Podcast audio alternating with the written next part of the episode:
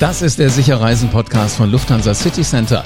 Ich bin Live Aritz. Wer bald wieder sicher reisen möchte, der bucht am besten bei einem Reiseprofi in einem der 270 Lufthansa City Center Reisebüros. Da ist nämlich jemand, der sich auskennt und der versteht, was Reisende gerade jetzt äh, so brauchen. LCC Reisebüros finden geht im Übrigen kinderleicht. Einfach in den Show Notes unten auf den Reisebüro Finder klicken.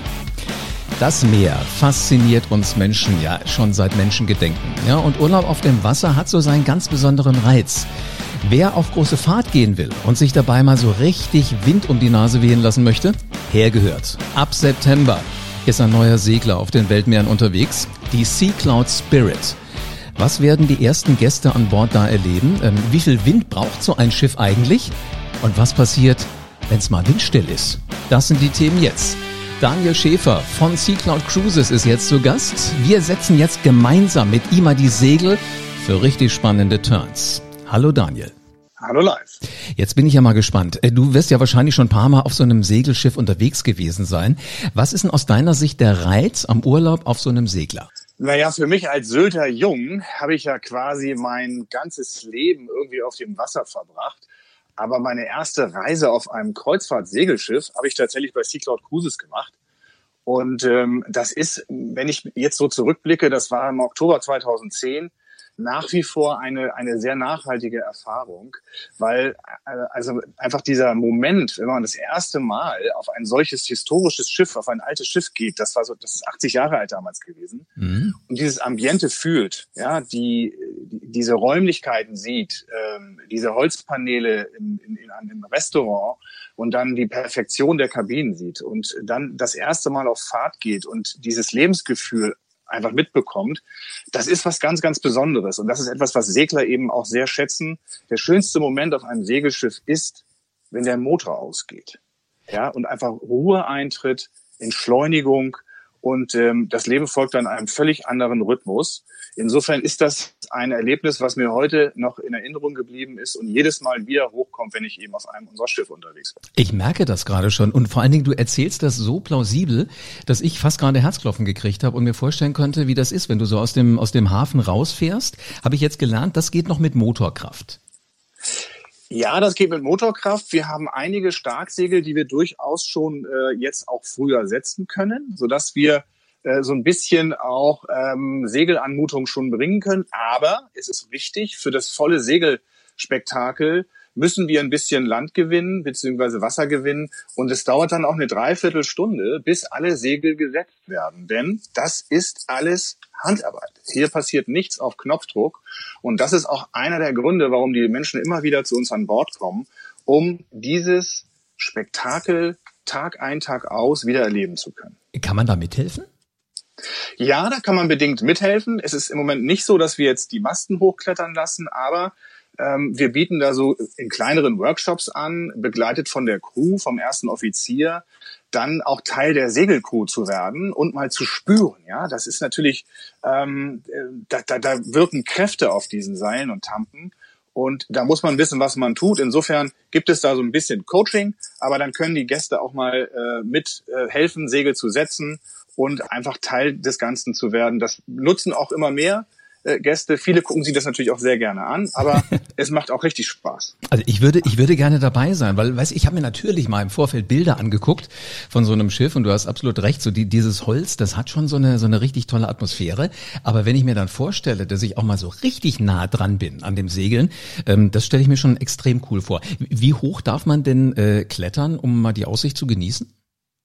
Das darf man gar nicht. Also so. das ist eben, das ist eben ganz traditionelles Rig, was wir hier auf allen drei Schiffen haben. Und ähm, das Raufklettern wäre noch nicht mal das Problem. Aber das Runterklettern ist für die meisten ein bisschen schwieriger. Deswegen bieten wir das leider nicht an. Nein, Hand anlegen heißt Hand anlegen von Deck. Verstehe. Weißt du, ich, ich habe immer noch in Erinnerung diesen, diesen Kerl da in den Asterix und Obelix Comics, der immer da oben drin sitzen musste und der immer die genialste ja. Aussicht angeblich hatte. Hat er zumindest immer Den gesagt. haben wir auch. Aber das erwartet oder das äh, bedarf jahrelanges Trainings, um dort wirklich sich sicher bewegen zu können. Da lassen wir keine Landratte einfach mal so eben hoch. Also ich verstehe. Also ich müsste jedes Jahr mindestens eine Tour mit euch machen. Da dürfte ich in 20 Jahren vielleicht mal ähm, Ja, das haben schon viele versucht, äh, über diesen Weg und, und, und Repeater-Bonus dann zur Crew zu werden. Äh, da passen wir so ein bisschen auf, dass wir das.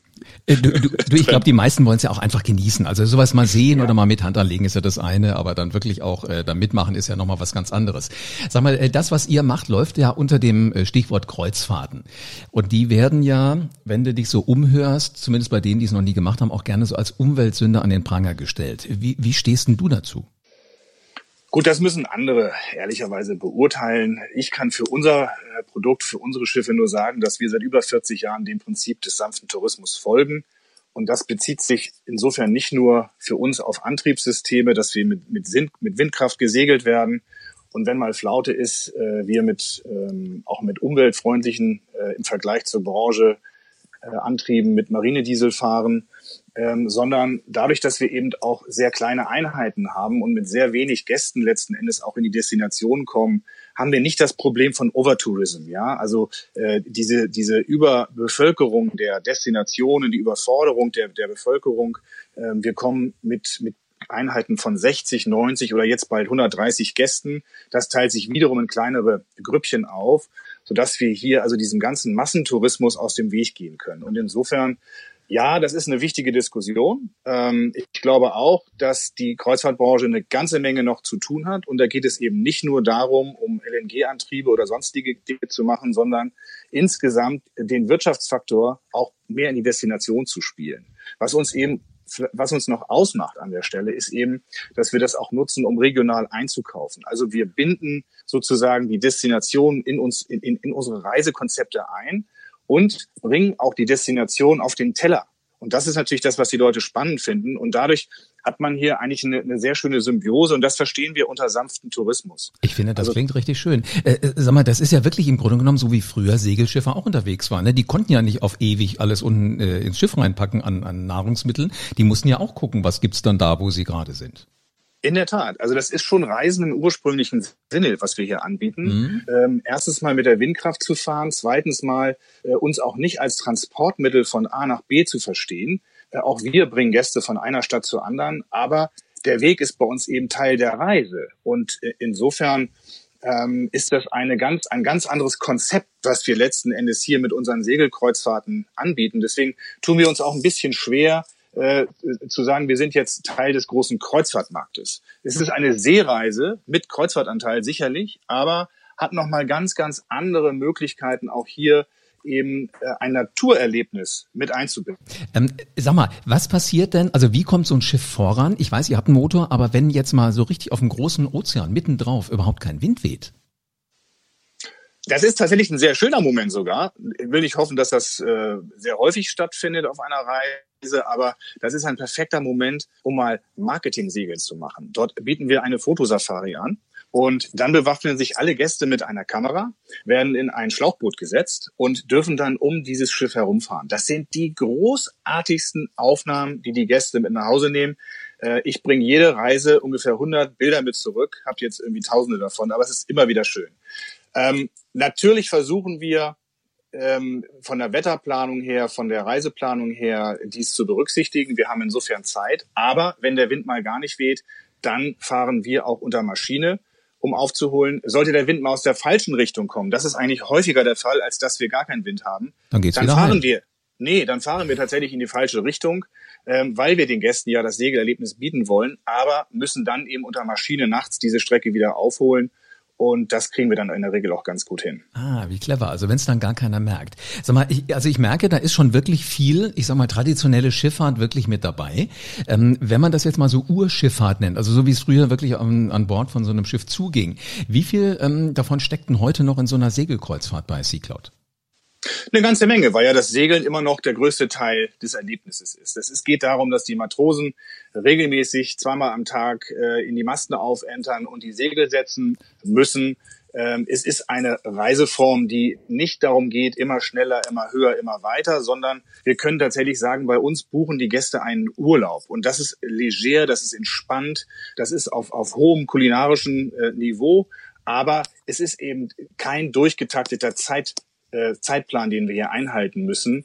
Und insofern ist dieses, dieses äh, ursprüngliche Reisen äh, wie wir das von früher kennen, sich wirklich auf das Wesentliche konzentrieren, nicht immer Superlativen hinterher zu streben. Eigentlich genau das ist das, was die Gäste bei uns an Bord suchen. Das ist ein bisschen Abenteuerentschleunigung. Man muss sich darauf einlassen können, aber es ist für viele eine ganz neue Erfahrung. Und vielleicht noch ein Punkt, hm, das spielt sehr stark auch in den Bereich C-Cloud-Familie ein. Wir haben eine ganze Menge Crew, die seit deutlich über 30 Jahren bei uns an Bord ihren Dienst tun. Und ähm, da, damit sieht man schon, das ist wie eine Heimat geworden für die. Und die Gäste, die, werden, die, die wissen das zu schätzen. Und dadurch kreiert sich eine ganz besondere Atmosphäre. Mhm. Und auch die kommt irgendwo aus dem Bereich Segelschiff heraus, weil das einfach etwas Besonderes ist und die haben alle eine sehr hohe Identifikation. Sag mal, wenn jemand 30 Jahre an Bord ist und da mischen sich die Neulinge, sage ich mal, also eure Gäste, ja. die halt einmal dazukommen, ähm, irgendwie mögen wir alle solche ja, solche Rituale über den Tag. Äh, wie, wie sieht denn so ein typischer Tag an Bord von einem, von einem Sea Cloud Segelschiff aus? Ja, so ein typischer Tag ist schwierig. Also ich würde das gerne mal vielleicht auf eine, eine typische Reise bringen. Also der erste der erste Tag an Bord ist in der Regel bei uns ein Seetag, ganz bewusst, damit die Gäste von ihrer Anreise erstmal abschalten können und das Schiff genießen und auch das Wasser genießen können. Ähm, wir haben dann in der Regel immer am ersten Tag auch ein Sail Station, da wird dann unter Kommando des Kapitäns werden die Segel gesetzt und dann können alle unter Instruktion mal wirklich sehen, welches Segel wird warum gesetzt, warum setze ich vielleicht nicht alle Segel. Das ist immer ein ganz, ganz wichtiger Part. Ähm, viele Leute stehen morgens früh auf und machen einen Early Riser, stehen mit einem Bademantel dann an der Reling, ganz entspannt. Das ist bei uns alles erlaubt. Das ist kein, kein steifes Etikettenschiff, sondern ähm, das ist eben hier eine sehr legere Atmosphäre. Auch das kommt aus dem Seglerischen heraus. Mhm. Ähm, wir haben dann natürlich ähm, Mahlzeiten an Bord. Das wird, soweit es geht, eben auch an Deck statt äh, oder angeboten. Insbesondere das Mittagsbuffet ist eben sehr regional ange, angeleitet. Dort versuchen wir dann eben auch die Destination wirklich auf den Teller zu bringen. Äh, abends gibt es ein, ein Viergang äh, Auswahlmenü. Wir haben zwei Gala-Diners am Abend in einer Reise äh, wo wir dann fünf Gänge servieren. Und das Wichtigste ist eben tagsüber auf dem Lido-Deck zu sein, draußen an der frischen Luft. Hier ist das Wasser eben drei Meter weg und nicht wie auf anderen größeren Schiffen irgendwo ein Hochhausfeeling, wo man aufs Wasser schaut, sondern ja, du bist halt wirklich Teil dieses Ganzen. Hast wahrscheinlich so das Gefühl, du kannst mal eben mit der Hand äh, so ins Wasser reingreifen. Sag mal, äh, frische Luft ist ein sehr, sehr gutes Stichwort. Angeblich ist ja da dieser Tage der Ort, wo man sich aufhalten soll. Ähm, weil noch, müssen wir einfach sagen, hält Covid-19 uns in Atem. Wie sieht denn das Hygienekonzept bei euch aus? Gut, also das Hygienekonzept unterscheidet sich bei den Reedereien in, eigentlich mittlerweile in keiner, keiner Weise mehr. Das ist alles mehr oder weniger standardisiert. Alle Gäste können davon ausgehen, dass wenn Kreuzfahrten starten, dass sie sicher und komfortabel reisen können. Wir haben seit Ende letzten Jahres ein Hygienekonzept. Das wurde auch äh, bereits geprüft vom, von der weltweit führenden Klassifikationsgesellschaft, mit der wir zusammenarbeiten. Und ähm, wir verfolgen derzeit eben das Ziel, dass auch die gesamte Crew bis zum Start geimpft sein soll. Und wir gehen auch davon aus, dass alle Gäste dann geimpft mhm. äh, sein werden. Das klingt nach einem Plan. Sag mal, wann, wann geht's denn los? Also du machst dann so viel Appetit, wann stecht ihr wieder in See?